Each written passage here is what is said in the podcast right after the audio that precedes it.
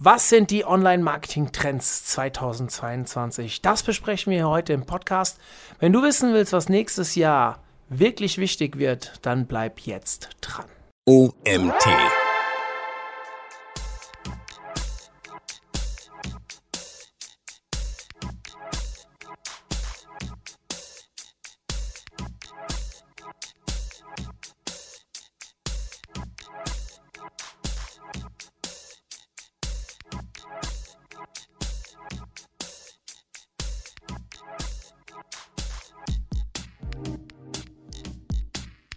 Herzlich willkommen zum OMT Online Marketing Podcast mit Mario Jung.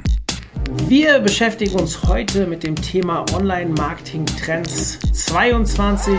Für die, die schon ein bisschen länger dabei sind, wissen, wir machen das jedes Jahr. Und auch dieses Jahr haben wir wieder in einer kleinen Panel-Diskussion vor, über die Trends des nächsten Jahres zu sprechen. Und deswegen stelle ich euch ganz kurz die Gäste vor, zumindest namentlich. Den Rest können sie gleich selbst machen. Ähm, wir haben äh, Ladies First, die Claudia, wie spreche ich deinen Nachnamen eigentlich aus? Krajek? Krajek? Krajek, Krajek. Die Claudia Krajek.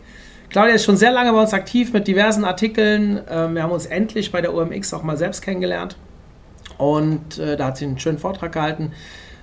Ich freue mich sehr, dass du dabei bist. Als zweiten habe ich, muss ich jetzt schon fast sagen, äh, Online-Marketing-Trends Urgestein, Malte Landwehr dabei, der bei allen Podcast-Panels äh, zu diesem Thema dabei war. Hallo Malte. Hi.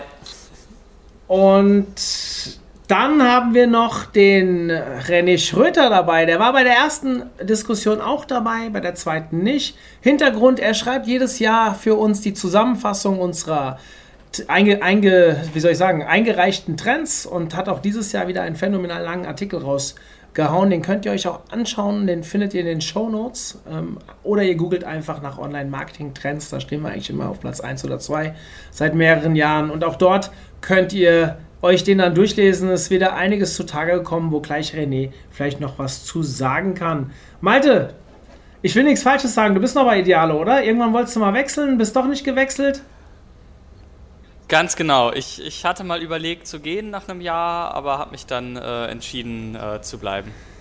Böse Zungen würden sagen, gute Verhandlungstaktik, aber dir scheint Spaß nee, zu machen. überhaupt nicht. Äh, nee, war überhaupt keine Verhandlungstaktik, ging eher so um äh, Work-Life-Balance und äh, Karriereziele versus private Ziele und äh, habe ich irgendwann gemerkt, dass Idealo doch besser zu meiner Lebensplanung passt. Und da machst du genau was? Äh, ich bin Head of SEO, das heißt, ich verantworte äh, SEO, Content Marketing und das, was wir so für das, für das SEO entwickeln. Ich wusste das, allerdings die Hörer nicht. Dementsprechend freue ich mich, dass du es nochmal gesagt hast. René, kurz zwei, drei Worte zu dir. Ähm, ich bin Freelancer seit, seit vielen Jahren. Nachdem ich ähm, der Agent, dem Agenturleben abgeschworen habe, bin ich also glücklicher Freelancer ähm, wie Malte so schön sagte, ähm, das passt auch zu meiner Work-Life-Balance deutlich besser als der andere Part. Mhm. Aber auch eher SEO oder Online-Marketing an sich? Eher Online-Marketing an sich, aber das liegt vor allen Dingen daran, dass ich von SEO eh eine ganz andere Definition habe als, glaube ich, 90 Prozent aller SEOs. Da kommen wir vielleicht später noch dazu. Und Claudia, zwei, drei Worte zu dir. Ja, also im Prinzip unterstütze ich kleine Unternehmen und Selbstständige dabei, in Social Media zu starten und zwar so, dass sie nie wieder planlos handeln und für sich eine gute Strategie finden, mit dem sie auch die Ziele erreichen. Nachdem wir letztes Jahr sehr SEO-lastig waren, war es mir ein Anliegen, das dieses Jahr ein bisschen aufzuteilen und wir steigen auch direkt ein. Malte, als Urgestein, als Stammgast hast du das erste Wort. Ähm, machen nicht Ladies first, sondern Stammgast zuerst du hast die letzten Jahre mitbekommen und welche Online-Marketing-Disziplin war die, jetzt mal abgesehen von SEO jobmäßig, mit der du dich am meisten und intensivsten im letzten Jahr, also 2021, in diesem Jahr, wir nehmen, stopp, ich muss das aufklären. 2021 nehmen wir auf. Heute ist der, das dürfen wir glaube ich mal dazu sagen, der 22.12. Und das wird am 3.1. erst ausgestrahlt. Das heißt, wenn ihr das hört, reden wir noch im 2021 und deswegen sage ich, was war in diesem Jahr das, mit dem du dich am meisten beschäftigt hast? Ähm, okay, und ich darf nicht SEO sagen, das ist natürlich schwierig jetzt. Ähm, Ich, ich glaube, dann ist es tatsächlich das Thema Tracking und Analytics. Ich weiß, es ist kein Marketingkanal, ähm, aber damit habe ich mich äh, kanalübergreifend recht intensiv beschäftigt. Ähm, Gerade da wir auf so eine cookielose Welt zusteuern und äh, sehr viele Consent-Management-Themen aktuell haben, war das neben SEO, glaube ich, mein Hauptthema. Wie kann man das in einer Website und einer App äh, übergreifen und einheitlich machen, so dass es für alle Kanäle funktioniert, ähm, so dass es auch für Marketingkanäle funktioniert, wo du messen kannst und andere Marketingkanäle, wo du es ja eher predictive machen musst, also zum Beispiel TV-Werbung, da kannst du deinen Website-Traffic ja nicht eins zu eins attribuieren, sondern musst so mit Wahrscheinlichkeiten arbeiten und wie man das alles unter einen Hut bringt, ähm, sauber macht, äh, ohne Cookies, mit und ohne Consent, äh, so weit serverseitig wie möglich. Das war, glaube ich, meine größte Fragestellung, die nicht SEO war in diesem Jahr. Äh, da hast du schon ein paar ganz tolle Sachen gesagt. Also das ganze Thema Tracking und äh, Cookie-less und so, das hat uns ja sehr beschäftigt letztes Jahr. Ich glaube, zu dem Thema, was du eben erzählt hast, äh, könnten wir mal ein eigenes Webinar dazu machen. Ich weiß, du hast äh, Work-Life-Balance gerade andere Sorgen, aber, aber mega spannendes Thema. Da frage ich direkt mal den René zwei Dinge. A, möchte ich natürlich von dir hören, mit was du dich am meisten beschäftigt hast, aber dieses Cookie-less Tracking, inwieweit war das Thema in, der, in den Trends 2022? Ähm, dann nehme ich, denke ich, die letzte Frage zu Beginn oder gebe darauf eine Antwort. Ähm, das ist tatsächlich Platz 3 gewesen. Ähm, das bedeutet schon, ich glaube, 54, 54 Mal wurde es, glaube ich, genannt. Jetzt bin ich gar nicht, weiß ich tatsächlich gerade nicht, ob es Prozent waren oder, oder ähm, komplette Nennungen. Aber auf jeden Fall war es halt an, am Platz 3. Deswegen, das wird auf jeden Fall ein wichtiger Meilenstein nächstes Jahr werden. Ähm, ich als solches habe mich tatsächlich auch gar nicht mit so einem richtigen SEO-Thema am meisten beschäftigt, sondern ähm, mit Projektmanagement würde ich es mal nennen. Ähm, Projektmanagement, um halt die Organisation von verschiedenen ähm, SEO-Themen tatsächlich im Unternehmen zu etablieren und um den, ja, um die Strategie ähm, voran und, und gesichert voranzubringen. Also gar nicht so ein, so ein, so ein klassisches Online-Marketing-Thema, aber eher so ein, so ein Thema, was halt alle Kanäle miteinander verbindet. Mhm. Claudia, wie war es bei dir? Also ich habe mich tatsächlich äh, im Schwerpunkt damit beschäftigt, wie lokale Unternehmen Social Media für sich in der lokalen Reichweite nutzen können. Also auch dann die regionalen Nutzer zu erreichen, weil sonst erlebt man das ja so, dass sie dann Social Media machen und dann wohnen die zum Beispiel in, in Südhessen, wo ich jetzt hier bin, und haben Fans in Hamburg und das bringt denen nichts, wenn sie ein regionales Geschäft sind. Und da zu gucken, wie kann man Social Media regionaler machen, lokaler machen, das war ein Schwerpunkt von mir. Und auf der anderen Seite war der Schwerpunkt auch das Content Marketing. Im Bereich Copywriting habe ich mich sehr viel informiert und ähm, Psychologie im Business, weil wir da natürlich gut reingehen können. Jetzt haben wir ja gesehen, die Ads, das wird ein bisschen schwieriger, die werden teurer. Das heißt, rein auf Ad-Strategie würde ich nicht nochmal gehen oder nicht alleine gehen und dann zu sagen, okay, wie können wir A, unsere Ads schöner machen und wie können wir aber unseren Content verbessern und da war auch so ein bisschen so eine Tendenz von meinen Kunden, dass sie gerne was zu Copywriting wissen wollten und zum Thema Psychologie im Business. Und das waren dann im Prinzip so meine Schwerpunkte. Also einmal das lokale Social Media und einmal so das Thema Copywriting und ähm, Psychologie im Business. Ja, das klingt alles mega spannend. Die hat schon raus. Das sind total unterschiedliche Themen, die uns äh, da, wie soll ich sagen, belasten ist das falsche Wort, die uns im letzten Jahr beschäftigt haben. Ich könnte jetzt auch noch anbringen, ich habe mich ganz viel mit dem Thema Marketing-Automation beschäftigt. Also es war bei mir so im Fokus, neben Company Building, ihr habt es alle mitbekommen, wir haben stark aufgestockt beim UMT und ähm, viel neues Personal eingestellt und suchen auch immer noch kräftig. Das heißt, äh, klare Wachstumsstrategie, die ich als Geschäftsführer natürlich auch aus anderen Blickwinkeln verfolgen muss. Aber wenn ich mich online-marketing technisch beschäftigt habe, war bei mir das Thema Marketing-Automation so im Kopf, also gerade so E-Mail-Automatisierung, Segmentierung, Scoring und so Themen. Das war auch die letzten Jahre immer in den Trends. Wie war das dieses Jahr, René? Um, ähm, ist letztendlich mit Cookie-less Tracking auf dem gleichen Platz, beziehungsweise von der Nennung her ähm, identisch. Und wenn wir mal kurz mit dem letzten Jahr vergleichen, also beispielsweise im letzten Jahr war Automatisierung als solches noch auf Platz, ähm, auf Platz eins tatsächlich genannt und ähm, dieses Jahr letztendlich auf Platz vier. Ähm, aber die Plätze sind ja, glaube ich, eher so Makulatur. Ähm, wichtig ist, glaube ich, der komplette Blick. Das heißt also tatsächlich eher so die Top Ten die man sich insgesamt mal betrachten sollte. Ja. Also ihr könnt euch das alles anschauen. Das ist natürlich jetzt, wenn der Podcast veröffentlicht wird, auch schon online. Ähm, wie gesagt, der Link ist in den Show Notes. Wichtig ist vielleicht zu wissen, ich weiß nicht mehr ganz genau die Zahl, ich glaube so roundabout 150 Leute haben dieses Jahr mitgemacht. Ähm, wir hatten auch schon mal eine mit über 300, wir hatten aber auch schon weniger. Also ich denke, es ist so ein Durchschnitt von dem, was wir sonst immer haben an Teilnehmern. Weil wir dieses Jahr nicht ganz so viel Werbung dafür gemacht haben, weil ja noch eine große Gehaltsumfrage läuft, die uns da natürlich ein bisschen äh, Reichweite gekostet hat. Nichtsdestotrotz haben wir einen sehr guten Überblick bekommen. Und ich fand es sehr spannend, was du da teilweise runtergeschrieben hast. Aber da kommen wir nachher vielleicht noch an der einen oder anderen Stelle dazu. Ne, die zweite Frage, die ich euch stellen will, und Claudia, ich fange diesmal mit dir direkt an. Ähm, du hast jetzt gesagt, mit was du dich am intensivsten beschäftigt hast. Und die Frage geht in fast das Gleiche rein. Aber welche Online-Marketing-Disziplin hat dir persönlich oder vielleicht im Unternehmen ähm, im Jahr 2021 am meisten geholfen und wieso? Ich würde da tatsächlich ein bisschen unterscheiden zwischen mir und meinen Kunden. Ähm, mir selbst hat natürlich das Psychologie im Business sehr gut geholfen und Copywriting, weil ich dadurch natürlich die Nutzer nochmal ganz anders abholen konnte, nochmal mehr auf die Motivtypen eingehen konnten und die Menschen da über die, die ja, über so ein bisschen die, die Emotionen auch an, andocken konnte. Bei meinen Kunden war das so, dass wirklich, ich hatte relativ viele regionale Kunden, die jetzt noch dieses Jahr gesagt haben, wir wollen mit Social Media jetzt auch starten. Also wir haben gemerkt, wir können da nicht mehr weggehen davon. Wir müssen das mit in unseren Marketing-Mix integrieren. Und da war natürlich das Thema Local Social Media, was extrem geholfen hat, weil die gemerkt haben, dass die regionale Sichtbarkeit sehr gestiegen ist und dass sie eben sich da regional und lokal sichtbarer machen konnten und nicht mehr das Problem hatten, dass zu viele von außerhalb auf ihren Accounts waren und sie angesprochen haben. Gerade die, die jetzt nicht im reinen Online-Business sind, sondern tatsächlich auch die Dienstleistungen regional angeboten haben. Wenn du von Local Social Media redest, gibt es da Präferenzen in Sachen Plattform? Äh, meine Kunden waren jetzt insbesondere bei Facebook und Instagram und LinkedIn haben die eher dann als Expertennetzwerk genutzt. Von daher waren wir mit dem Schwerpunkt tatsächlich auf Instagram und Facebook. Aber TikTok zum Beispiel noch gar nicht?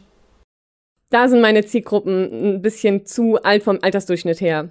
Wir haben uns mit TikTok beschäftigt, aber das war jetzt nicht so, dass die groß TikTok-Karriere machen wollten, weil die einen anderen Schwerpunkt hatten von den Themen her. Ich muss da an dich denken, Malte.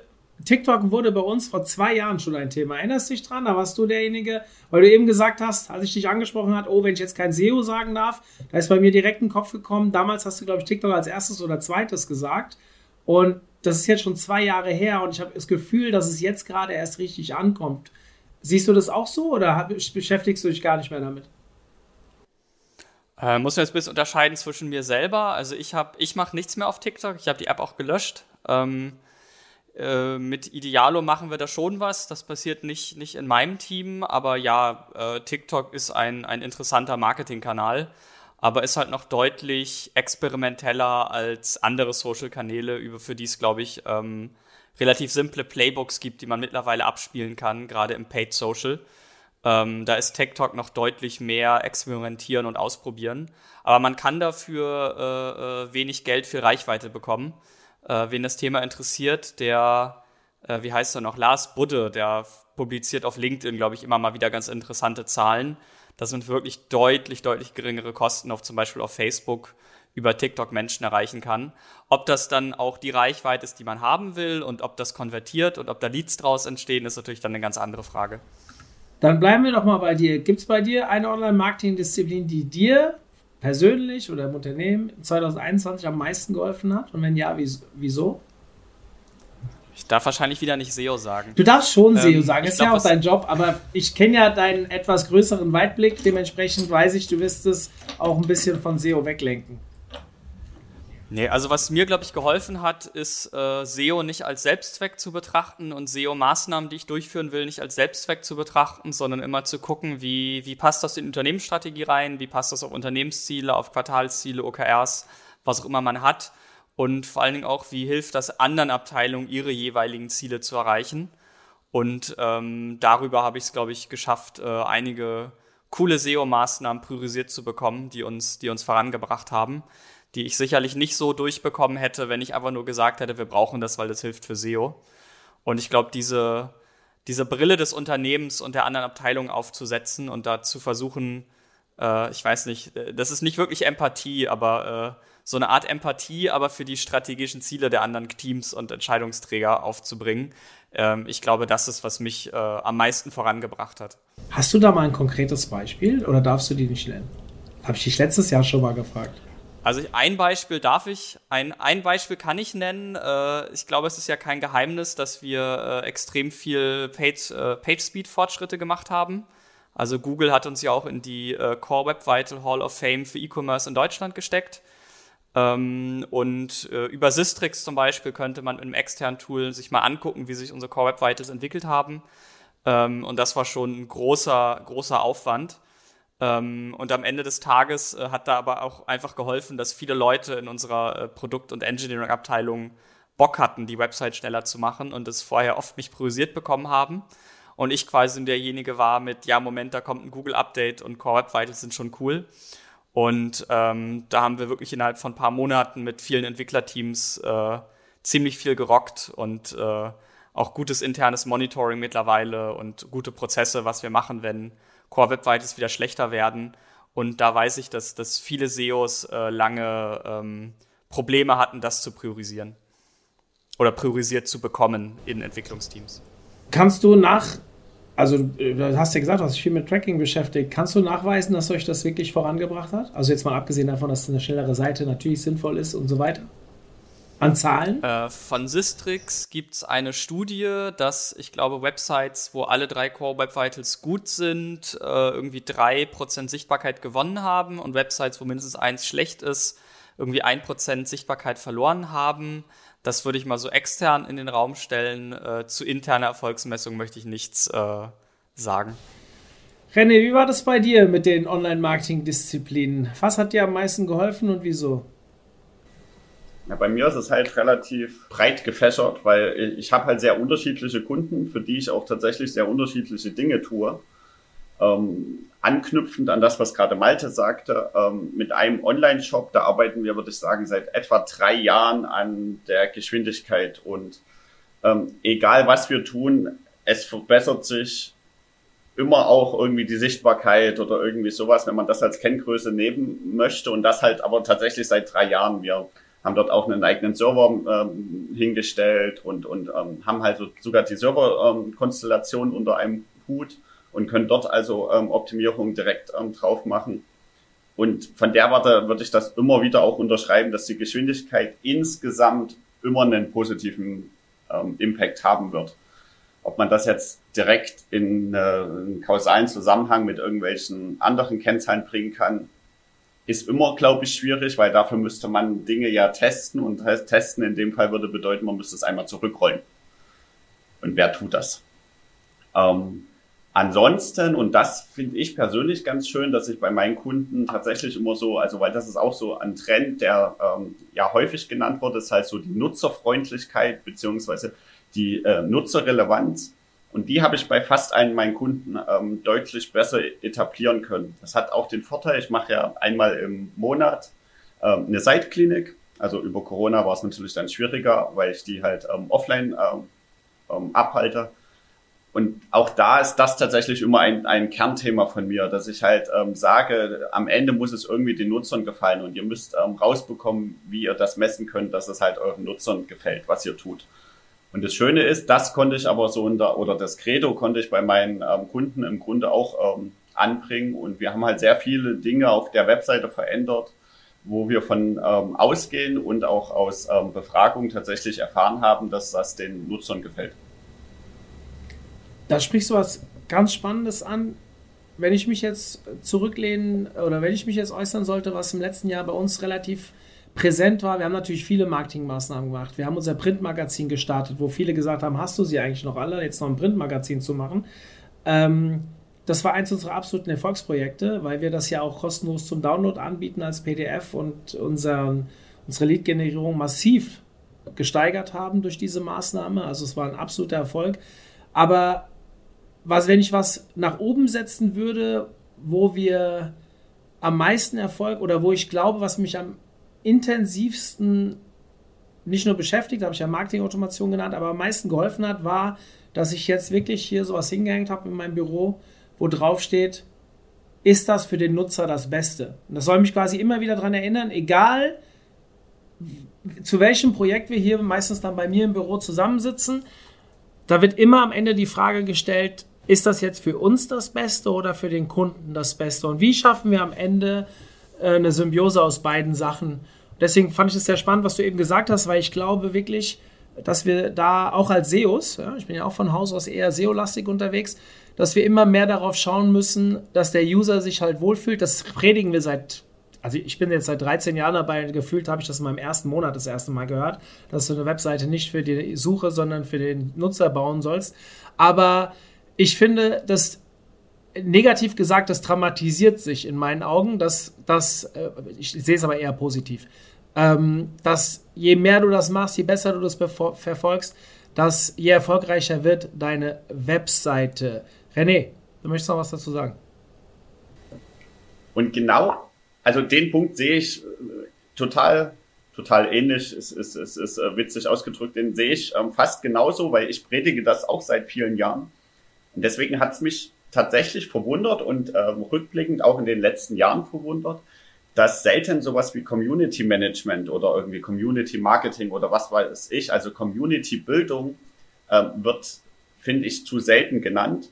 Weil ich frage mich halt, wie, wie möchte ich denn die Nutzerfreundlichkeit oder so die Nutzerrelevanz als Schlagwörter, wie möchte ich denn das bewerten, wenn ich keine Community habe, an der ich ähm, Dinge austesten, beziehungsweise die ich halt befragen kann, ähm, wie denen das tatsächlich gefällt.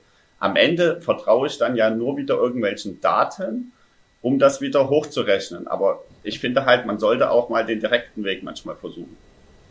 Ja, ich kann da frei raus sagen, wir haben ja seit ungefähr eineinhalb Jahren jetzt so ein Botschafterprogramm und mit denen sitze ich einmal, die, einmal im Monat zusammen und die frage ich fast zu jeder Kampagne ab, was äh, haltet ihr davon, wie würdet ihr das aufsetzen und so weiter, weil ich halt immer mehr weiter weg will, auch von meiner Denke. Also ich, der OMT, natürlich hat er viel mit mir zu tun und viele verkörpern den auch noch mit oder verorten den mit meinem Gesicht, aber hier intern, da wird sich nächstes Jahr viel ändern, also keine Ahnung, die Webinare werde ich nicht mehr moderieren, mein Podcast behalte ich, aber es wird sich so ein bisschen von meinem Gesicht lösen. Warum? Weil wir so viele gute Leute hier intern haben, die auch eigene geilen Scheiß machen und wir haben ja mittlerweile Botschafter, die sich hier engagieren, die andere Leute, die mitmachen. Warum soll ich denn heute noch eine Maßnahme oder eine Kampagne so bauen, wie sie mir gefällt? Es ist total egal, ob sie mir gefällt, sie muss den Nutzern gefallen. Malte, wie geht ihr damit um im großen Stile bei Idealo? Ich meine, jetzt Google Core Web Vitals zahlt ja auch auf das, die Nutzererfahrung ein. Ähm, aber Community und so, was eben René gesagt hat, ist sowas für euch ein Thema? Also ich meine, nutzerzentriert sind wir komplett und ich meine, wir, wir verzichten auch oft auf, auf Umsatz im, im Nutzerinteresse. Ich meine, wir, wir haben halt intern so Regelungen wie das günstigste Angebot steht immer oben. Ganz egal, ob jemand anders mit einem anderen Angebot vielleicht mehr Geld verdienen würden. Ähm, eine Community so richtig stark aktiv auf der Seite haben wir nicht. Natürlich gibt es Stammuser, ähm, auch sehr obsessive Stammuser, die wirklich jeden Tag auf der Seite sind. Ähm, aber am Ende des Tages sind wir, glaube ich, als Preisvergleich haben wir einen ziemlich eindeutigen Platz in der User Journey. Der ist meist eher am Ende. Und ich glaube, es gibt ganz wenige Vollsortimentler, die eine Community haben. Also auch ein, ein Amazon, ein Otto haben ja eher keine Community. Ich glaube, eBay bekommt es noch so ganz gut hin mit einer Community, wobei da der Community ja daraus besteht, sich darüber lustig zu machen, was für blöde Nachrichten man bekommt, wenn man auf eBay was verkauft, ne, mit wie letzte Preis. Und wenn der dann nicht so ist, wie man haben will, wird man aufs Übelste beleidigt. Ähm, womit eBay ja aber auch sehr gut spielt im Marketing. Ähm, deswegen, nee, also wir haben jetzt keine, wir haben keine Community. Wir machen aber natürlich ähm, User Labs, wo wir vor Corona Leute auch ins Büro eingeladen haben. Jetzt machen wir die eben online. Ähm, das gucken sich teilweise auch viele Leute intern dann an. Was stört eigentlich die Nutzer? Machen sehr viel Nutzerbefragungen auf der Seite selber oder auch mit Marktforschungsinstituten. Ähm, aber es gibt jetzt nicht irgendwie die ideale Facebook-Gruppe, wo sich die ideale Nutzer austauschen oder so einen, einen Discord-Server, wo sich alle einloggen. Also die Form von Community gibt es, gibt es nicht. Hm. Ich könnte mir das bei euch vielleicht noch auf Social Media vorstellen, wenn da habt ihr sicherlich auch eine gewisse Reichweite, dass man dort vielleicht irgendwelche Community Management Maßnahmen tätigen könnte, aber du hast natürlich recht, äh, ihr habt einen ganz klaren Platz in der Customer Journey Und, äh, oder im Mapping, nennst wie du willst. Und äh, da wird es natürlich ein bisschen schwieriger. Ähm, ich bleibe direkt bei dir. Was war für dich, ich meine, du warst letztes Jahr dabei, wir haben über bestimmte Maßnahmen gesprochen, die wurden natürlich auch ein bisschen über den Haufen geworfen, weil ja Corona eingezogen ist ein Jahr vorher und so weiter und so fort. Wie ist das jetzt? Wir haben letztes Jahr über bestimmte Hypes gesprochen, wo wir glauben, auch Trends, die entstehen. Was war für dich eigentlich die größte Enttäuschung im letzten Jahr? Ähm, also zum einen hätte ich gedacht, dass TikTok noch viel, viel krasser abgeht. Ähm, gefühlt ist es ja nicht mehr so stark gewachsen. Ähm, wobei ich da vielleicht von den echten Zahlen noch überrascht wäre und vielleicht ist es das und nur in meiner Bubble nicht. Ähm, ich weiß halt gar nicht mehr, was ich damals gesagt habe, aber so mein Bauchgefühl die letzten Monate war noch, dass ähm, E-Sport-Sponsoring deutlich weniger explodiert ist, als ich es erwartet habe. Ich glaube, das ist immer noch eine Nische, obwohl E-Sports unglaublich viel Reichweite hat und äh, also, wirklich gigantische Reichweiten, die mit TV und, und äh, den Top Ten äh, Musikern äh, vergleichbar sind. Und äh, alle Jahre wieder äh, haben mich die Chatbots äh, äh, enttäuscht. Also ich, ich habe immer noch kaum sinnvolle Anwendungsfälle von, von Chatbots fürs Marketing gesehen. Und sogar im Customer Support kenne ich wenige Chatbots, die ich gerne benutze. Ähm, das sind so, glaube ich, meine, meine drei Enttäuschungen. TikTok, E-Sport, Sponsoring und Chatbots. Ich glaube, Chatbots ist seit 2015 jedes Jahr genannt als. Äh, da wird René gleich was zu sagen, aber ich muss sagen, ich bin, ich bin auch mit Chatbots auf Kriegsfuß. Habe aber jetzt tatsächlich im, im erweiterten Kundenkreis tatsächlich mal einen richtig geilen Anwendungsfall gesehen, der auch wirklich das Unternehmen zum Abheben gebracht hat. Allerdings ging es da um einen Notfalldienst und theoretisch der musste nachts erreichbar sein und immer wenn er halt nicht da war, ging dann halt ein Chatbot auf, hier, ich bin zufällig noch im Büro, ähm, kann ich dir irgendwie helfen? Ja, und dadurch kamen sehr viele Notfälle, die dann direkt in den Chat reingeschrieben wurden, ah, ich habe mich ausgeschlossen, ah, bei mir läuft Wasser über. Also die haben sich spezialisiert auf Schlüsselnotdienst und ähm, so Wasserrohrbruchkram und so ein, also wenn im, im, äh, die Toilette abspringt, keine Ahnung, irgend sowas. Und der sagt halt, seit er den Chatbot hat, kriegt er halt nachts viel mehr Anfragen wie sonst und jeder weiß, glaube ich, wie gut so ein Notfalldienst bezahlt wird. Dementsprechend äh, war das für den ein richtiger Hebel und da fand ich es einen richtig coolen Case. Aber ich kriege irgendwie, wir probieren tatsächlich jetzt einen neuen Case beim OMT auf einer Unterseite. Ich verrate auch nicht, welche das ist, weil sonst habe ich direkt wieder ein paar Leute, die den gamen wollen. Ähm, das lassen wir nochmal, aber da probieren wir mal wieder was aus. Aber ja, ähm, Claudia, wie ist bei dir? Was hast du let, letzt, dieses Jahr, muss ich ja sagen, 2021, ich rede mal in, in ganzen Zahlen, was hast du dort stärker erwartet und was hat dich enttäuscht, wenn du ähm, im, letztes Jahr gesagt hättest, was da jetzt auf uns zukommt? Also ein bisschen enttäuscht haben mich die Reaktionen auf die Werbetechnologie, also die Ad-Technologie, weil ich kann mich daran erinnern, dass es mit schon seit vielen, vielen Jahren das Thema ist, okay, wenn wir jetzt nicht mehr die Cookies nutzen dürfen, wie, wie gehen wir dann vor? Ne? Und jetzt kommen wir dem Stück immer näher. Und nach dem iOS-Update hat mich das gewundert, dass die dann so überrascht waren, dass es kommt oder dass es jetzt schwieriger wird, über Ads dann das Targeting zu betreiben, obwohl das halt schon sehr viele Jahre auf dem Markt ist.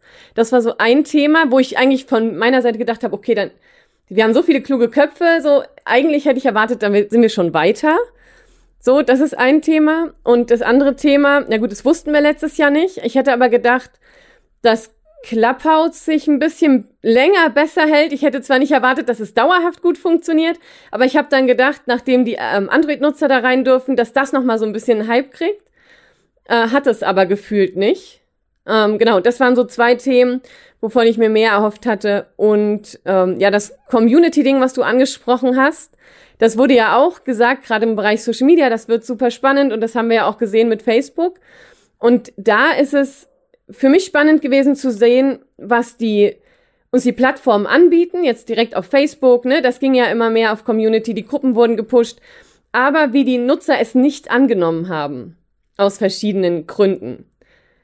Und das war auch nochmal spannend zu beobachten, da müssen wir mal gucken, wie es da weitergeht. Also das mit dem Community Building, das, da, da habe ich gleich mal eine Frage direkt an dich.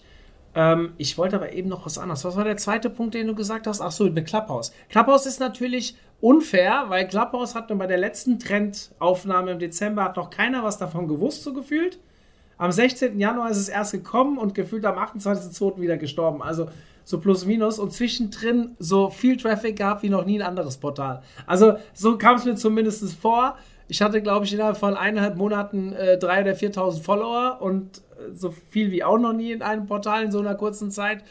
Aber habe auch viel Spaß gehabt dort. Muss sagen, ich habe sogar zwei Kontakte dort kennengelernt, mit denen ich heute richtig coole Sachen zusammen mache. Deswegen will ich die Zeit nicht missen.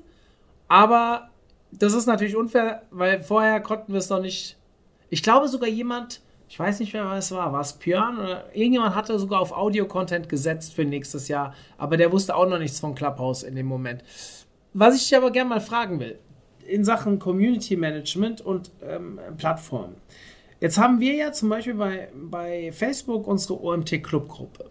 Da habe ich das Gefühl, da geht das Engagement ein bisschen zurück. Hat natürlich auch ein bisschen damit zu tun, dass wir uns selbst nicht so viel um die, Club, um die Gruppe kümmern konnten. Wir hatten aber zwischendurch schon mal eine gewisse Eigendynamik, die aber auch wieder ein bisschen nachgelassen hat. Jetzt haben bei der OMR 2018, glaube ich, war es oder 19, ich bin mir nicht ganz sicher, war so ein irgendwie der dritte Facebook-Mitarbeiter, den es damals gab. Und der hatte ganz am Ende seines Vortrags gesagt, achtet auf Club, auf, auf Clubgruppen nicht, auf Gruppen, weil Facebook ist so groß, die müssen wieder so Mikro-Universen schaffen. Und die sollen vor allem themenspezifisch und noch mehr lokal aufgebaut werden. Und die werden auch gefördert in den Feeds und so. Das hat er so beiläufig am Ende gesagt.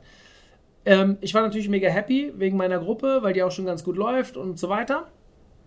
Habe das Gefühl, das ist ein bisschen rückläufig. Jetzt haben wir mit LinkedIn eine zweite Plattform, die auch diese Gruppen anbietet.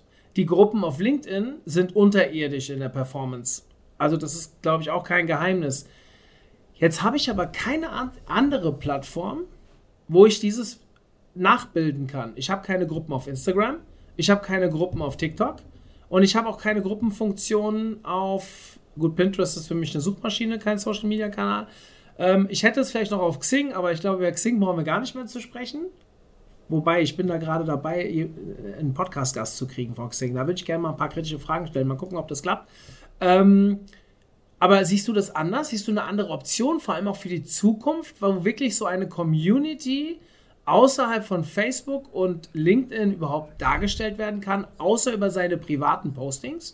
Ich wollte gerade sagen, bei LinkedIn haben wir diese Community durchaus, nur passieren die dort über die Profile. Also wenn ich jetzt überlege, die Diana, wie heißt sie denn, von Escalaser, das heißt ja schon so eine Community. Und, und da gibt's so verschiedene, die, sie haben so eine, aber Gruppen ist natürlich schwierig und ich kann dir auch sagen, warum. Ich habe selber eine Gruppe in Facebook. Und letztes Jahr habe ich mich sehr, sehr intensiv mit dem Thema Community und Gruppe auseinandergesetzt, habe die sehr intensiv gepflegt. Da geht verdammt viel Zeit rein. Und wenn ich jetzt keinen externen Community Manager habe, und ich arbeite ja viel mit, mit Unternehmen, die sind klein, die haben so ein bis zehn Mitarbeiter. Da haben die keinem Unternehmen sitzen, die rein allein auf die Community gehen. Das heißt, alles, was so Content, Aktivität, das ist zeitlich aufwendig. Und ich glaube, das ist auch so ein so eine Herausforderung bei Communities und Gruppen, dass die A gepflegt werden müssen, dass du als Moderator extrem viel Energie reingeben musst, damit es weiter läuft. Und dann funktioniert das sehr gut. Nur ich denke, da ist diese Zeitkomponente tatsächlich was. Und das ist halt schwierig, woanders abzubilden. Ich tue mir nur so schwer damit, weil wir Facebook bei dem Generation Z gefühlt nicht mehr existent ist, beziehungsweise komplett abbaut. LinkedIn ist bei denen auch noch nicht das Megathema. thema und keine andere Plattform. Und ich, ich sehe das übrigens ein bisschen anders wie du. Also das ist jetzt, ich glaube, da gibt es kein richtig oder falsch. Aber wenn ich, klar kann ich mein Profil nutzen und mit über 20.000 Followern habe ich da auch eine gewisse Interaktion drauf. Aber es geht halt immer nur die Diskussion los, wenn ich sie auch anreize. In einer gut laufenden Gruppe sehe ich halt auch, dass ohne den Admin eine gewisse Interaktion entsteht. Und das geht ja auf meinem Profil nicht. Und damit tue ich mir dann, deswegen sehe ich das nicht als Community ähm, äh, als Community, wie soll ich sagen, Feature. Und diese Funktion, die habe ich nicht auf YouTube, die habe ich nicht auf, gut, YouTube ist auch eine Suchmaschine, aber ich, ich kenne ich kenn Snapchat nicht. Ich weiß nicht, ob da sowas funktioniert, aber ich glaube auch nicht. Und da fehlt mir momentan, Clubhouse hat das übrigens gehabt, die haben Gruppen zum Ende freigeschaltet. Da habe ich irgendwann eine OMT-Gruppe eröffnet. Ähm, und dieses Feature, und wenn es wirklich funktioniert, wird jedes Unternehmen auch Zeit dafür finden, das zu machen, wenn es äh, da Wert drauf liegt. Das kommt nicht nach. Und jetzt können wir natürlich sagen, Generation Z will das nicht. Das glaube ich nicht. Ich glaube auch, dass Generation Z ähm, einen Bedarf an sozial- oder themeninteressierten ähm, Austausch hat. Wo wir es noch haben, vielleicht ist halt WhatsApp. Und da haben wir ein Gruppenfeature, wo ich sagen könnte, das kann kompensieren. Ähm, Claudia, Malte war zuerst dran. Der hat auch noch was zum Thema Community Management und René habe ich auch nicht ähm, äh, vergessen, weil die, er durfte die Frage noch nicht beantworten. Malte.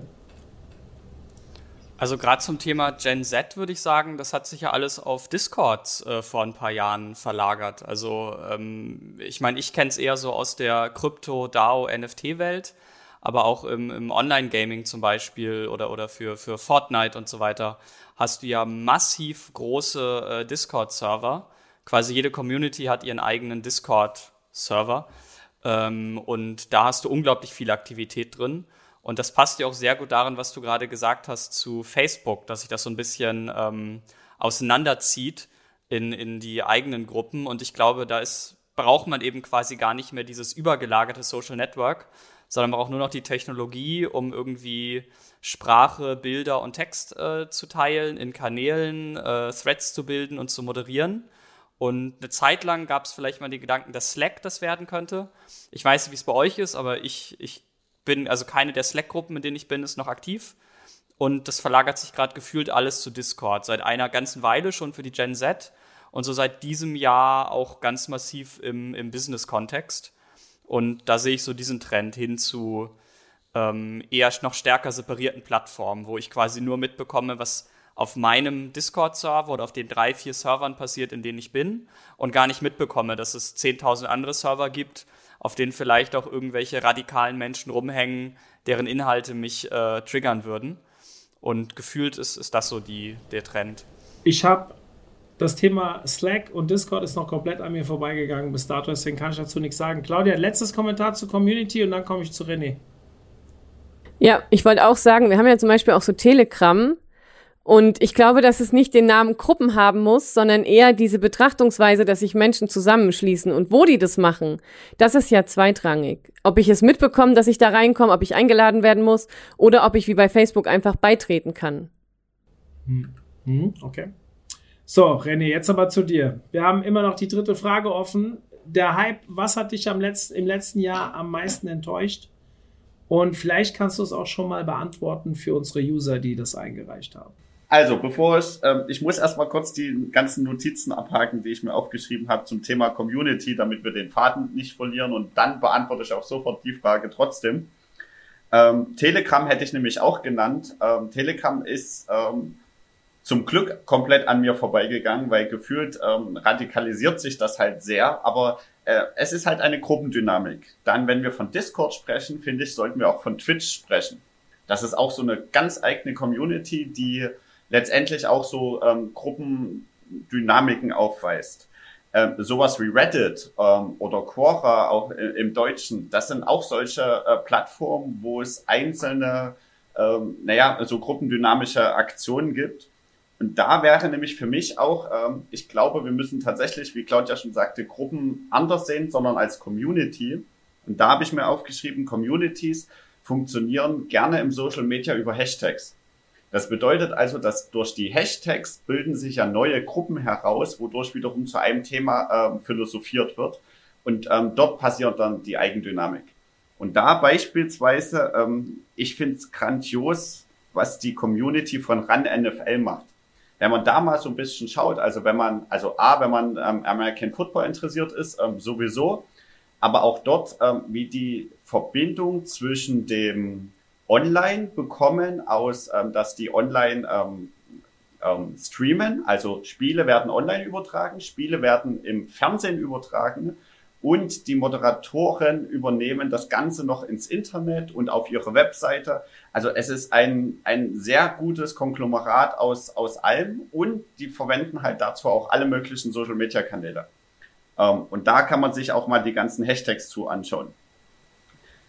So, jetzt war, ach so, und was, was glaube ich auch häufig vergessen wird, ist, ähm, wir denken so gerne mal in Social Media. Ich war gestern oder vorgestern in einem Forum drinne, also so das, das Social Media 1.0. Und da waren laut Anzeige 4000 andere Leute mit mir zur gleichen Zeit aktiv. Und 4000 fand ich jetzt da tatsächlich erstmal eine relevante Größe, wenn du vorhin sagst, du hast innerhalb von ein paar Wochen auf Clubhouse ähm, so viele Nutzer gesucht oder ähm, gefunden halt. Das ist ein anderes Thema, ist das mir klar, aber ähm, ich glaube, in so gerade so Nischenthemen und sowas sind Foren immer noch eine wahnsinnig relevante Größe, weil sich da halt Menschen zum gleich, mit der gleichen Passion austauschen und das ähm, konstanter machen können als im Social Media. Ich finde das ganz spannend. Mein, mein Geschäftspartner, der ist im Finanzbereich unterwegs und der redet nur von Foren. Also der ist nur in Foren unterwegs wo er sich dann austauscht, beziehungsweise bestimmte Dinge. Äh, ich halt gar nicht mehr. Ich muss zugeben, ich bin auch nicht auf Telegram richtig aktiv. Ich, wahrscheinlich bin ich hier so gefühlt die Mumie, die keine Ahnung hat und es nur so wahrnimmt. Aber ich finde es gut, dass wir es hier auflösen. Deswegen äh, mach ruhig weiter, lieber René. Lassen wir mich mal raus. so, danke. Ähm, und ähm, um, um die Enttäuschung ähm, vielleicht anzufangen. Also ähm, Clubhouse war für mich halt so ein Hype und deswegen fängt mein Artikel auch wieder und wieder damit an, dass wir, ähm, finde ich, definieren müssen, was ist ein Trend und was ist ein Hype und ob man also einen Hype in, das, äh, in, in so ein Trending-Thema halt ähm, überführen kann. Ähm, für mich, äh, aber, aber da bin ich tatsächlich auch leid und deswegen fand ich deine Einleitung vor ein paar Tagen so schön, ähm, dass halt Voice Search ähm, im Kommen ist oder halt nicht oder halt ähm, doch nicht. Ähm, zu Hause machen wir uns immer wieder den Witz, dass äh, wenn mich meine Alexa einfach nicht versteht, dann sage ich halt auch so und okay, und du willst irgendwann die Weltherrschaft übernehmen. Ähm, ich denke aber, dass da im Hintergrund so viel passiert, dass ähm, irgendwann schaltet es dort also den Schalter um und wir werden da ganz schnell ähm, deutlich bessere ähm, Nutzererfahrungen haben. Ähm, ich tippe da also enorm drauf, dass da einfach sehr viele Daten nochmal zusammen aggregiert werden, bis man die so gut verarbeiten kann, dass man die dann einmal ausrollen kann und dann verstehen die ganzen äh, äh Voice-Maschinen uns deutlich besser. Um, ähm, und ich glaube, trotz alledem, das ist so ein, so, ein, äh, so ein Thema, was einen immer wieder enttäuscht, aber ich glaube, weil man es so gerne so nutzen möchte. Ich muss dir ganz ehrlich sagen, ich, ich, du hast ja den Post gelesen, klar, ich habe dich auch drin verlinkt. Ähm, ich sehe das genauso wie du. Total enttäuschend, außer diese, ich glaube, Malta hat es letztes Jahr auch gesagt, mit außer Wetterabfrage und äh, was war es, Musik oder sowas, nutzen wir das eh alle nicht. Ich entdecke mich aber immer wieder, immer häufiger, wie ich mittlerweile Voice Search nutze und gar nicht realisiere, dass ich Voice Search nutze. Das ist tatsächlich auch so ein Punkt. Gerade wenn ich im Auto unterwegs bin. Da geht es aber auch nicht nur um Adressen, sondern sei es Tankstelle, sei es was weiß ich was. Aber auch mit dem Handy immer mehr, wenn ich unterwegs bin und meine Kopfhörer anhab und sage einfach nur, hey Siri und äh, keine Ahnung, wo ist der nächste, bla bla bla. Klar, es sind alles eine bestimmte Art von Suchen. Und wenn ich mir aber jetzt meine Kinder anschaue, die dann halt auch sagen, hey Alexa, wie groß ist der Mount Everest? Oder hey Alexa, wie ähm, äh, schreibt man das und das? Oder und so weiter. Das passiert sehr, sehr häufig zu Hause. Und mittlerweile, seit, seit dem Podcast, den habe ich vor zwei Wochen aufgenommen oder sowas, der ist jetzt am Montag rausgekommen. Ähm, kennst du das, wenn du kaufst dir ein Auto? Also ich habe mir einen schwarzen Audi gekauft vor kurzem und seitdem sehe ich lauter schwarze Audis auf der Straße. Und das ist, glaube ich, so ein typisches Phänomen, dass sich das jetzt, wenn du es auch ein bisschen mehr im, im Auge hast, dass du dann vielleicht auch erst realisierst, dass du es doch deutlich mehr nutzt. Aber vielleicht nicht so, wie wir denken, dass es hätte genutzt werden sollen oder was wir darunter interpretiert haben, als wir damals gehört haben, Voice Search, Voice Marketing wird kommen. Ähm, ich muss sagen, weiß nicht, hast du den Podcast auch angehört? René, hast du die Zeit dafür gehabt? Dann da sind sieben Use Cases besprochen worden, wo es auch um Lead-Generierung ging und so ein paar andere Sachen. Da waren, ich weiß nicht, ob es zwei oder drei Sachen waren, wo ich sage, die hätte ich sofort für ein OMT umsetzen können. Und ich sehe auch direkt den wirklich deutlichen Mehrwert. Und deswegen bin ich da rausgegangen mit der Überlegung, Mist, eigentlich müsste ich 22 mal ein bisschen Ressourcen freimachen, um mich damit zu beschäftigen, weil ich glaube, da geht jetzt schon deutlich mehr als ich vorher gedacht habe. Das lasse ich jetzt mal so stehen, aber eigentlich bin ich davon auch sehr enttäuscht. Ähm, ich nehme ja immer als letztes das Wort zu jeder Frage. Das Thema Voice und ich bin bei dir, äh, Malte, Chatbot. Ich glaube, das kann ich mittlerweile einfach jedes Jahr sagen, weil das da kommt. Und das Thema AR und VR ist bei mir seit Jahren ähm, hinten dran. Jetzt gibt es ein paar Marketer, die es so ein bisschen wieder äh, äh, deutlicher in den Vordergrund heben, die jetzt so in meiner Bubble sind.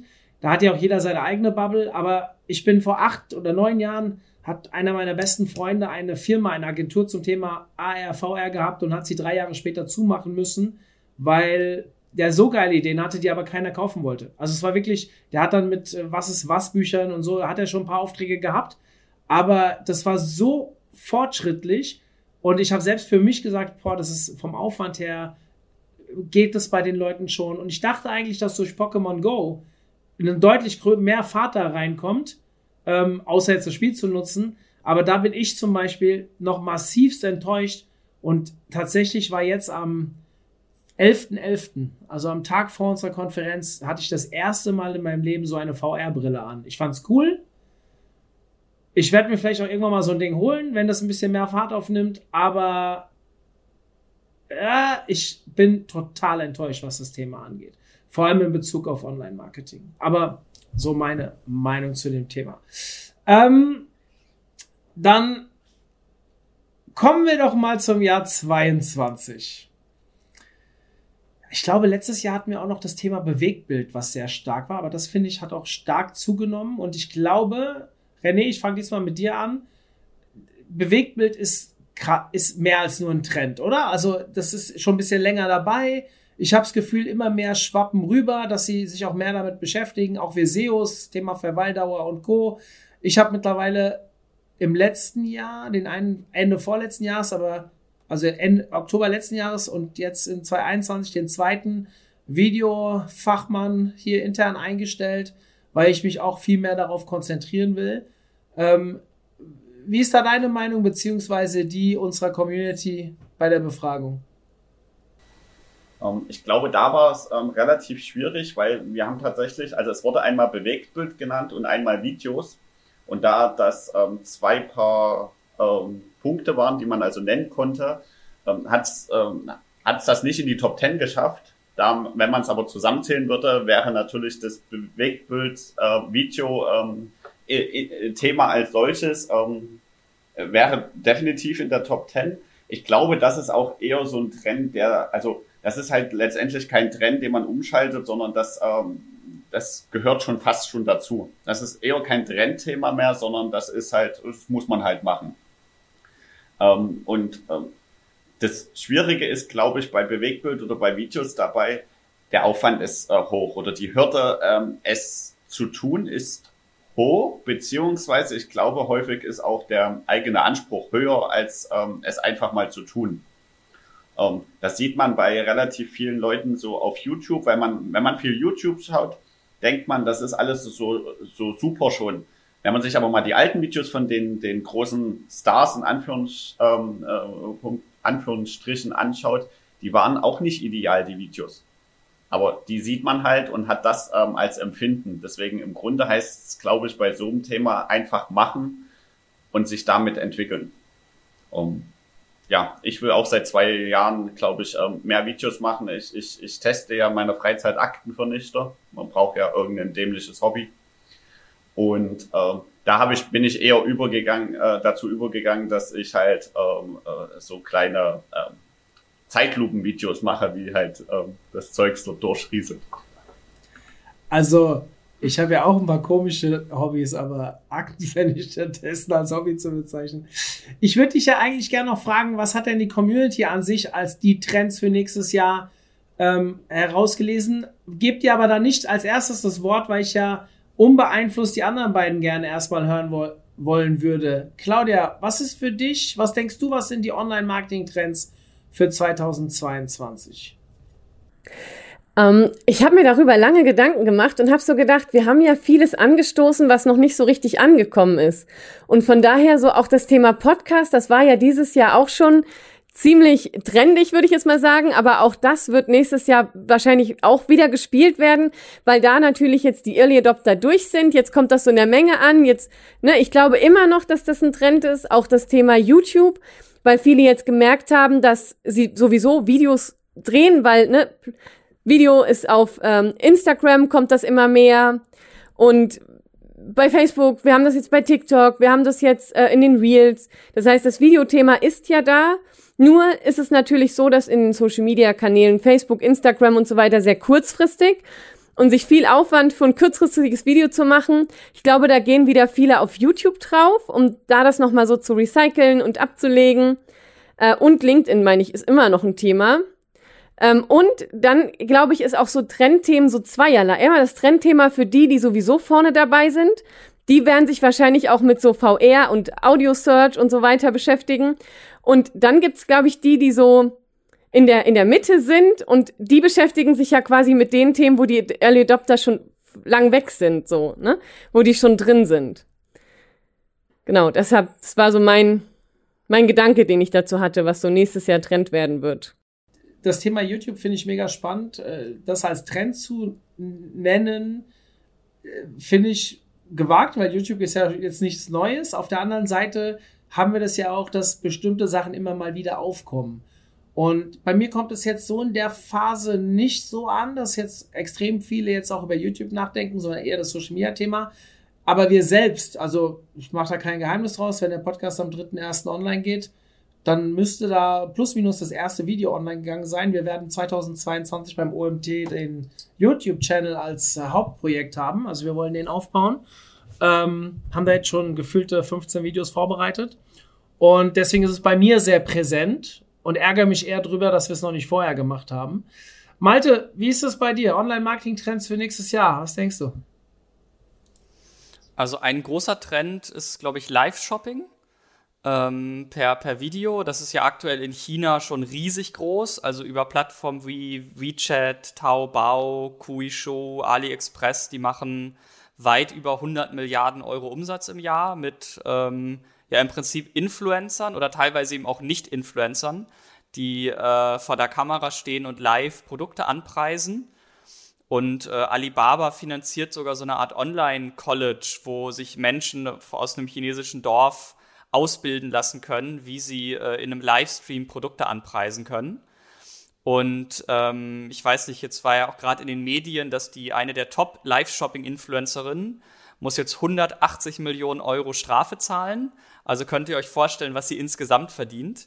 Äh, die Strafe ist für Steuerhinterziehung. Und ich glaube, nach Europa wird das bisschen schwappen. Ähm, Amazon hat das, hat so eine Live-Creator-App schon gestartet. Ähm, äh, Pinterest hat so ein Feature äh, in den USA äh, gestartet und Alibaba hat mittlerweile die Technologie, diese Live-Shopping-Streams äh, in Echtzeit zu übersetzen in irgendwie 50 verschiedene Sprachen. Das heißt, äh, es könnte sein, dass das über AliExpress dann einfach mal auf alle europäischen Sprachen übersetzt wird und kommt. Und ich meine, AliExpress wird, glaube ich, oft unterschätzt. Die sind eine Top 20 E-Commerce-Seite in vielen europäischen Ländern. Und ähm, das, das sehe ich so als einen Trend. Ich vermute, bis das groß wird, wird das noch ein paar Jahre dauern, aber ich glaube, das ist ein Trend, der nächstes Jahr prozentual sehr viel Wachstum sehen wird. Ähm, ein zweites Thema ist nicht unbedingt ein Marketing-Trend, aber eine Firma, die ich immer noch sehr spannend finde, ist ähm, Shein, diese chinesische Modefirma, die ähm, es ja schaffen, innerhalb von wenigen Tagen darauf zu reagieren, wenn ein Influencer irgendein bestimmtes Kleidungsstück trägt und dann tausend Varianten davon im eigenen Shop haben, äh, die quasi alle AB testen und äh, ja, teilweise innerhalb von deutlich unter einer Woche von der Idee zum Produkt live im Shop kommen, was für Fashion äh, ziemlich krass ist, was sie halt können, weil sie die komplette ähm, Supply Chain dahinter selber ownen und alles darauf optimiert haben, schnell zu sein. Und da weiß ich, dass auch ein, zwei europäische Fashionfirmen das gerade versuchen. Ähm, gibt da ein, ein Hamburger Fashion-Unternehmen, die äh, aus äh, gerade in Berlin einen Standort dazu aufbauen, habe ich gehört. Ähm, und das, das dritte große Thema, das wahrscheinlich für Marketing noch nicht so spannend wird, aber was so ich gerade als einen großen Trend sehe, ist dieses ganze Web 3 und Metaverse-Thema. Ich glaube, Mario, das ist so das, was du unter dem äh, Revival von VR, äh, Virtual Reality, äh, vorhin so ein bisschen abgetan hast. Ähm, ich glaube, das ist deutlich mehr als das und ich glaube, das wird auch noch mal sehr, sehr, sehr groß. Und Facebook hat sich nicht ohne Grund in Meta umbenannt ähm, und äh, setzt da, glaube ich, auch sehr stark drauf. Und äh, da fließt unglaublich viel Geld rein. Also ähm, äh, einer der größten, größten Kryptofonds und Web3-Fonds von, von äh, Anderson Horowitz, die haben jetzt, glaube ich, innerhalb von sechs Monaten das komplette Kapital deployed und äh, gründen jetzt den nächsten äh, Fonds in dem Bereich aus. Und ich sehe da einfach unglaublich viel äh, Hype auf uns zukommen. Ob das alles nachhaltig ist, keine Ahnung. Aber es fliegt auf jeden Fall, es fließt massiv viel Investorengeld da gerade rein. Und äh, das wird man in irgendeiner Art und Weise spüren, glaube ich, im Alltag. Äh, Ob es dann vielleicht alles wie ein Kartenhaus zusammenfällt, ist natürlich nochmal eine andere Frage. Also meine Trends sind Live-Shopping, äh, so Geschäftsmodelle wie Shein und das Web3 und Metaverse-Thema. Ich habe am 3.9., das weiß ich noch ganz genau aus einem bestimmten Grund, das erste Mal von diesem Live-Shopping-Thema aus Asien gehört. Und da ging es um einen Kerl, der Lippenstifte verkauft. Also ein Kerl, der Lippenstifte verkauft. Irgendein Chinese war es, glaube ich. Und die haben dann darüber gesprochen, wenn der einen Lippenstift sich aufträgt, dass der 5000 Lippenstifte die Minute verkauft. Das muss man sich mal vorstellen. Also wir reden hier über Größenordnung, wo ich gedacht habe, das kann eigentlich gar nicht wahr sein, aber wahrscheinlich ist es sogar noch wenig. Aber ähm, das ist ein Thema, da bin ich voll bei dir. Ich glaube, das wird kommen. Ich sehe es noch nicht nächstes Jahr. Ich habe immer so das Gefühl, dass wir da, bis wir sowas adaptieren in so einem Bereich, dass das eher 23, 24 wird. Aber du hast ja auch gesagt, es kann dauern, bis da der Peak kommt und so. Aber äh, erste Schritte, ähm, ja.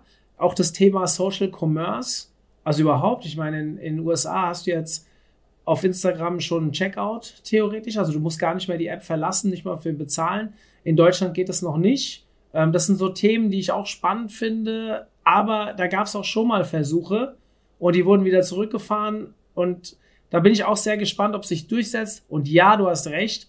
Das VR-AR-Thema habe ich wegen Meta natürlich, also Metaverse im Hintergrund gesagt. Irgendwann werde ich mich vielleicht auch nochmal damit beschäftigen. Das ist ein Thema, das sehe ich auch kommen. Ich bin, ich versuche jedes Mal, wir haben auch in dem Podcast am Montag jetzt ähm, bei World Search haben wir drüber geredet, ich würde gerne mal mehr Informationen dazu bekommen, was uns dort erwartet. Und jeder redet davon. Aber gefühlt weiß noch keiner genau, was es bedeutet.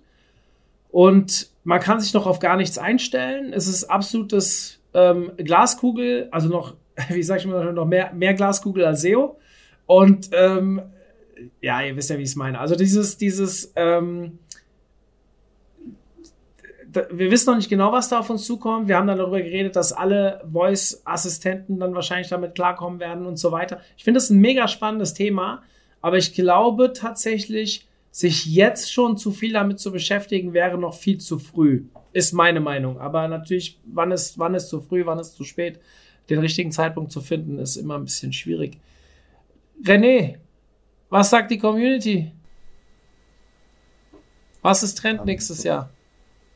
Bevor ich die Community zu Wort kommen lasse, sage ich mal so, ähm, muss ich ganz kurz auf das Shein-Thema eingehen. Ähm, da gibt es ein wunderbares Video, beziehungsweise ich glaube sogar drei Teile von Simplicissimus.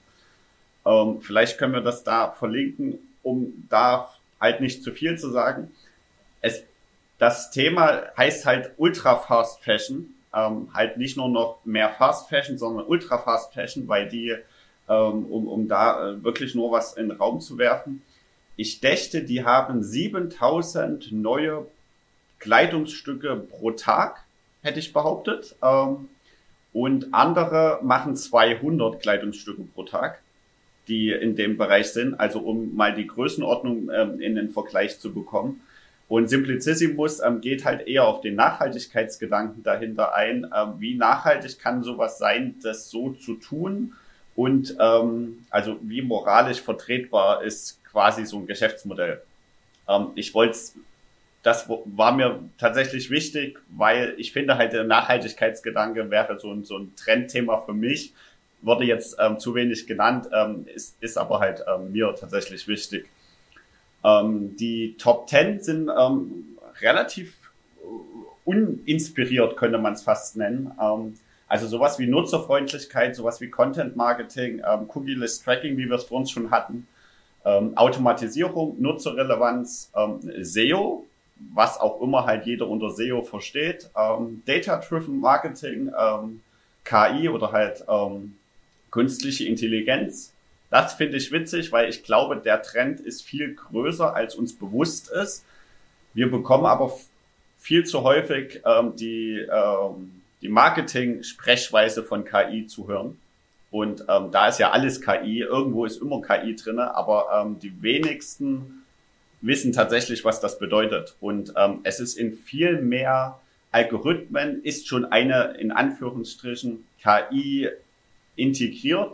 Das heißt halt im Grunde nur ein Al äh, Algorithmus ist dort schon irgendwie drinne, den man mit Shame abgleicht und so weiter und so fort. Ähm, Social Media wurde häufig genannt, Conversion Optimierung und Audio Content. Das sind so die Top-Trends, die äh, genannt wurden. Ähm, wie gesagt, ähm, Nutzerfreundlichkeit wäre ja auch so ein Thema, was ich, ähm, glaube ich, ähm, immer sagen würde. Und das Schöne ist, die Sachen, die Malte noch erwähnt hat, die haben wir im Artikel auch ganz unten quasi nochmal, also am Schluss des Artikels haben wir nochmal ein paar Trends mit aufgenommen, die wenig genannt wurden, also von wenigen ähm, ähm, Umfrageteilnehmern, die aber äh, glaube ich, mit, mit, so einer, äh, mit so einer Macht ähm, auch ähm, ähm, erschrieben worden, dass die ähm, erwähnt werden mussten. Und da gehört beispielsweise Live-Shopping mit dazu. Ich glaube, dass wir nächstes Jahr in der Abfrage mal weniger die großen allgemeinen Themen abfragen sollten, sondern mal in so Nischensachen reingehen sollten. Also ich weiß nicht, ob Live-Shopping eine Nische ist, aber so explizitere Themen vielleicht auch mal angehen sollten. Ich werde mir vor der nächsten Umfrage mal unseren Podcast anhören, vielleicht noch zwei, drei andere, die in dem Thema gekommen sind und versuchen, diese Abfrage, René, das können wir vielleicht zusammen machen, mal etwas detaillierter noch mehr Auswahl zu geben, so dass keiner SEO oder Content Marketing sagen kann, weil das ist, ist das noch ein Trend? Ich weiß nicht. Also wenn es ein Trend ist, dann nur weil irgendwas im SEO-Bereich gerade passiert. Oder siehst du das anders, René? Ich glaube es nämlich auch. Ähm, beispielsweise, wir nennen Affiliate Marketing, nennen wir gar nicht ähm, in unserer Abfrage. Und ähm, ich finde ja, im, im Grunde könnte man Affiliate Marketing als, als, also es ist wahrscheinlich ein Gattungsbegriff, ähm, aber im Grunde ist ja alles, was wir hier machen, ist fast immer irgendwas ähm, Affiliate Marketing mäßiges, ähm, weil so funktioniert halt ähm, äh, sehr viele, äh, sehr viele Geschäftsmodelle. Ähm, und beispielsweise Influencer wurden auch relativ häufig genannt, wie gesagt, nicht in der Top 10. Aber ähm, das Geschäftsmodell von vielen Influencern ist nun mal Affiliate Marketing beispielsweise. Ähm, und äh, das wurde halt nicht genannt, A, weil wir es halt nicht angeboten haben und ähm, B, weil es aber letztendlich ein Gattungsbegriff ist. Deswegen, da bin ich voll bei dir, ähm, dass wir an manchen Stellen, glaube ich, weniger ähm, halt die Kategorie ähm, verwenden sollten. Hm. Aber wir lernen ja auch noch dazu. Ich mache jetzt etwas, wofür mich jeder Interview-Coach, glaube ich, an die Wand stellen würde. Ich mache es trotzdem. Malte, wir fangen auch mit dir an. Und zwar, wir haben ja offiziell noch drei Fragen stehen. Die haben aber alle sehr eng miteinander zu tun. Deswegen stelle ich dir jetzt alle drei Fragen auf einmal. Weil ich glaube, das ist relativ, das kann man in einer Antwort alles zusammenfassen. Ich will probieren das mal, ja. Ähm, wenn du mir sagst, Mario, mach's bitte doch einzeln, dann können wir da gerne noch switchen. Die Themen für 2020. Mit welchen wirst du dich A. intensiver beschäftigen? Mehr Zeit investieren? Das muss nicht unbedingt das gleiche sein, ist aber meistens korreliert ist. Und warum wirst du mehr Zeit da rein investieren? Was beeinflusst deine Entscheidung? Ja, also für 2022. Ähm, meine Antworten auf alle drei Fragen sind komplett unterschiedlich, haben nichts miteinander zu tun. Mist. ich fange mal vorne an. Ähm, ich selber werde mich mit, mit Web 3 und dem Metaverse weiter beschäftigen. Ähm, vielleicht ist das too early, aber das äh, finde ich gerade ganz spannend. Äh, aber wie machst du das denn? Wo machst du das? Ähm, was heißt, wo mache ich das? Also ich habe halt angefangen, in, in Kryptos und NFTs zu investieren. Ich äh, bin oder war Mitglied einiger DAOs, Decentralized Autonomous Organizations. Ähm, ich bin auf ein paar Discord-Servern. Ich habe einen äh, Web3 äh, Twitter-Account. Also ich habe einen Twitter-Account, der ist nur über das äh, PFP-NFT identifizierbar, das ich habe. Also du siehst quasi mein Profilbild, du weißt nicht, dass ich das bin. In dem hänge ich aktuell mehr drin als, als in meinem privaten Twitter-Account. Oder was heißt meinem privaten? Also als Malte Landwehr habe ich irgendwie, weiß ich nicht, 10.000 plus Follower und hänge in dem Account aber weniger drin als in dem, wo du nur siehst, äh, dass ich mich als Mitglied einer dieser äh, äh, Profilbild-NFT-Gruppen sehe. Ähm, folge da auch nur Influencern aus dem Bereich. Ähm, ich logge mich halt in die frühen Versionen von Decentraland und äh, Treeverse und solchen Projekten ein. Ähm, ich hänge ein bisschen auf OpenSea rum und äh, guck mir guck mir an, welche ähm, Krypto-Tokens vielleicht äh, gut zu dem Thema passen. Und äh, also ich habe in diverse Metaverse-Token investiert Anfang des Jahres und äh, das, das hat besser funktioniert als jede Aktie, die ich jemals gekauft habe ähm, weil es natürlich dann durch die Ankündigung von Facebook schön, schön abging. Ähm, und das heißt für mich, mich damit beschäftigen. Das heißt nicht, dass das beruflich irgendwie relevant ist oder dass ich da jetzt all meine Ersparnisse auf den Kopf haue, aber ich glaube, das ist einfach ein Bereich, in dem gerade unglaublich viel in, passiert und aktuell finde ich das spannend und wenn ich es nicht mehr spannend finde, dann suche ich mir das nächste Hobby. Das ist so, so, so wie andere Leute Aktenvernichter testen. Also ähm, ganz kurz dazu du hast gerade, und ich hoffe, dass viele User gerade dasselbe denken wie ich, du hast mir gerade in gefühlt eineinhalb Minuten gezeigt, dass ich von dem Thema gar keine Ahnung habe. Also, äh, okay, ich bin weit weg vom Metaverse, gut zu wissen. Ich werde mir das 15 Mal anhören und mal gucken, ob ich da auch Zeit rein investiere. Danke dafür. Ja, äh, ist vielleicht dann eher ein eigener Podcast, da mal die Grundlagen und Begriffe zu klären.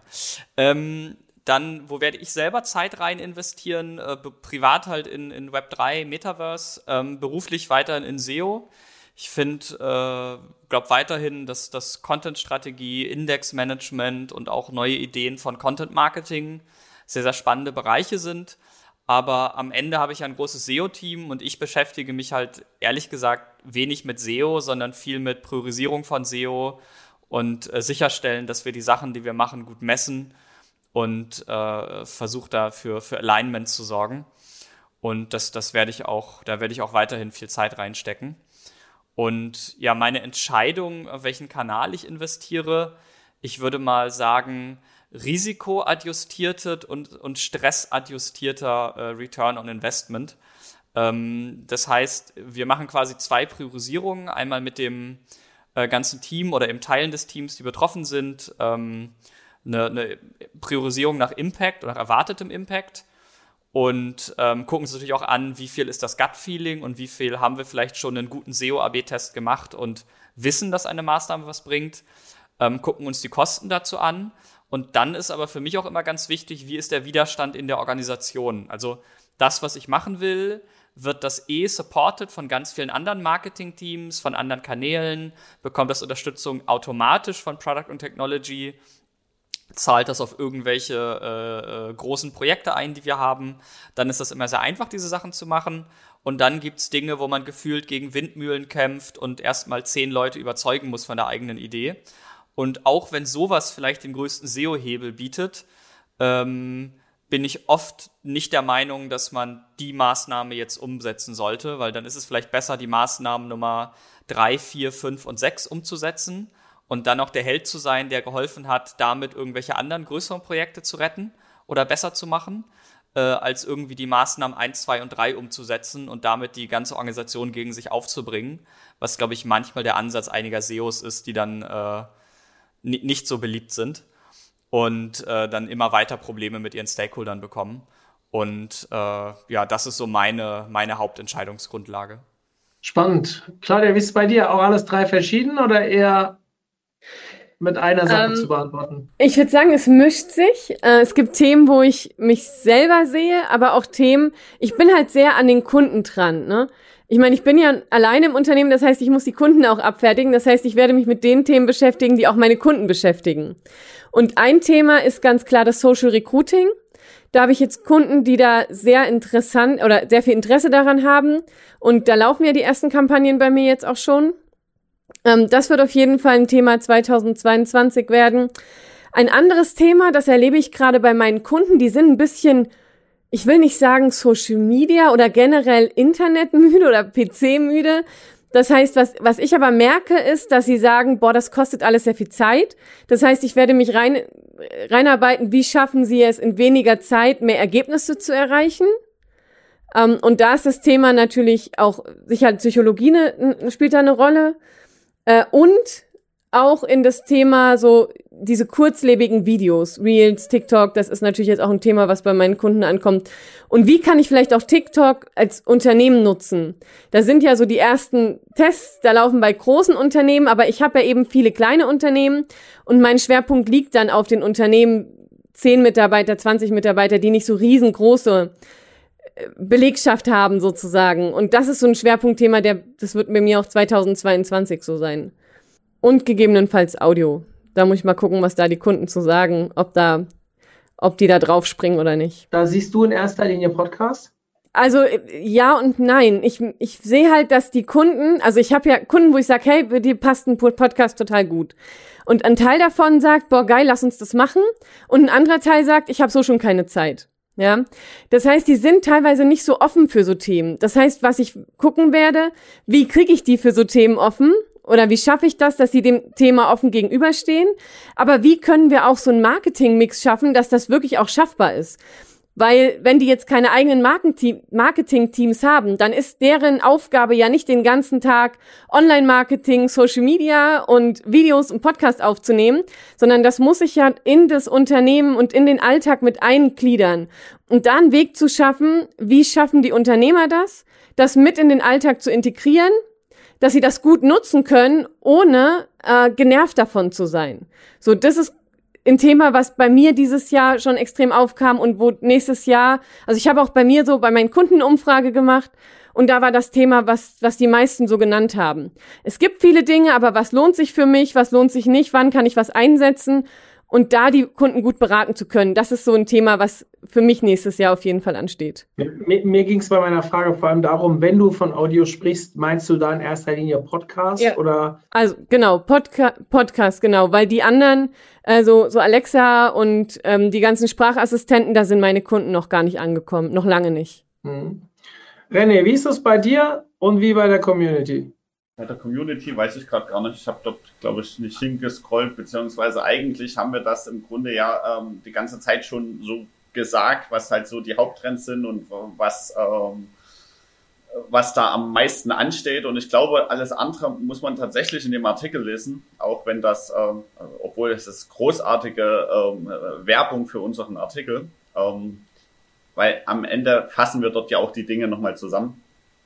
Das Schöne ist, für mich persönlich und für meine Kunden ähm, gibt es nahezu das identische Ziel. Also ähm, man sagt irgendwie immer, Content ist King und ähm, was ich immer wieder sehe, ist, man denkt aber halt eigentlich eher Text ist King.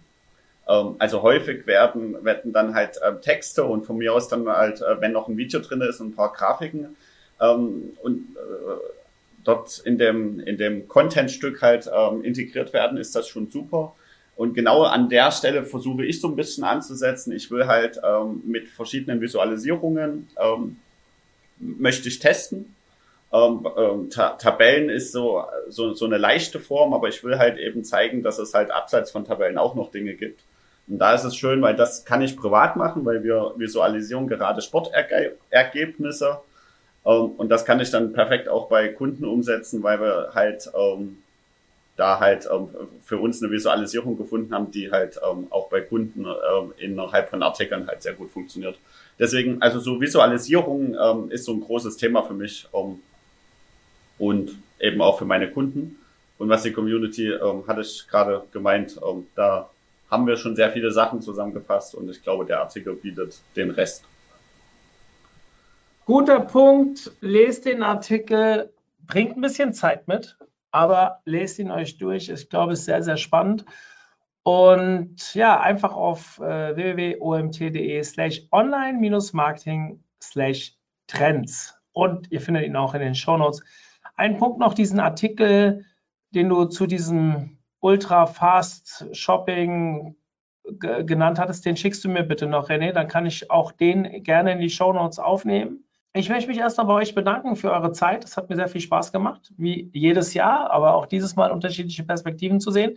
Was ich dieses Mal wirklich gut fand, war, ihr habt sehr häufig von euren Kunden geredet, jetzt weniger Malte, aber die anderen beiden, weil uns wurde in den letzten Jahren immer mal wieder vorgeworfen, ist auch klar, dass die ganzen Experten nur die Trends nennen, ähm, die sie auch am Ende bearbeiten, weil sie dort Geld verdienen. Das stimmt ja auch teilweise. Das ist ja gar nicht so, dass wir uns dagegen ähm, dass wir das leugnen. Aber wir haben natürlich auch Beispiele wie jetzt Malte oder auch wie mich mittlerweile. Vor drei Jahren war das noch anders. Aber wir haben mittlerweile ja andere Inhouse-Themen, wo wir uns ja mit beschäftigen, weil wir dort eine Chance sehen. Oder? Ja, kann man so sagen. Malte, das Angebot mit dem Podcast, das nehme ich nochmal auf. Äh, ein Thema, wo ich mich sehr schwer tue mit. Aber wenn du da der Meinung bist, wir haben genug zu sagen, ähm, zu dem Thema. Vielleicht so ein Einstieg in das Thema fände ich mega spannend. Das aus Online-Marketing-Sicht können wir vielleicht schon mal hier anteasern. Äh, ich frage dich jetzt nicht öffentlich, ob du mich heiraten willst, aber äh, im Podcast kriegen wir vielleicht hin. Podcast ja, Hochzeit nein. ähm, ja, in diesem Sinne, euch erstmal, ach, wenn ihr das alle hört, muss ich keinen frohen Weihnachten und einen guten Rutsch mehr wünschen. Euch wünsche ich es trotzdem frohe Weihnachten und einen guten Rutsch. Das ist immer das Zeitversetzte, wenn es kein Live-Format ist. Schön, dass ihr dabei wart und ja, ich freue mich auf das, was dann tatsächlich nächstes Jahr kommt. Bis dahin, wir sind raus. Macht's gut. Zum Ende des heutigen Online-Marketing-Trends-Podcast mit Malte, René und Claudia möchte ich euch auf unser spezielles Format rund um Tools hinweisen. Am 17. Februar findet unsere erste große Tool-Konferenz statt. 18 Vorträge, teils Fachvorträge, teils Tool-Vorträge. Wir haben auch eine Panel-Diskussion mit an Bord. Also ein wirklich cooles Format mit viel Abwechslung und es geht den ganzen Tag. Und das Beste, es kostet keinen Eintritt. Googelt jetzt nach OMT Tool Konferenz und meldet euch sofort an. Und ja, wie gesagt, kostenfrei und dann sehen wir uns am 17.02 direkt live, beziehungsweise live, nicht in echt, aber wir sehen uns online, weil es eine Online-Konferenz den aktuellen Umständen geschuldet. Ich hoffe, ihr seid dabei. Nochmal, googelt OMT Tool-Konferenz und meldet euch direkt an. Sicherlich auch für euch wertvolle Inhalte dabei. Bis dahin, euer Mario.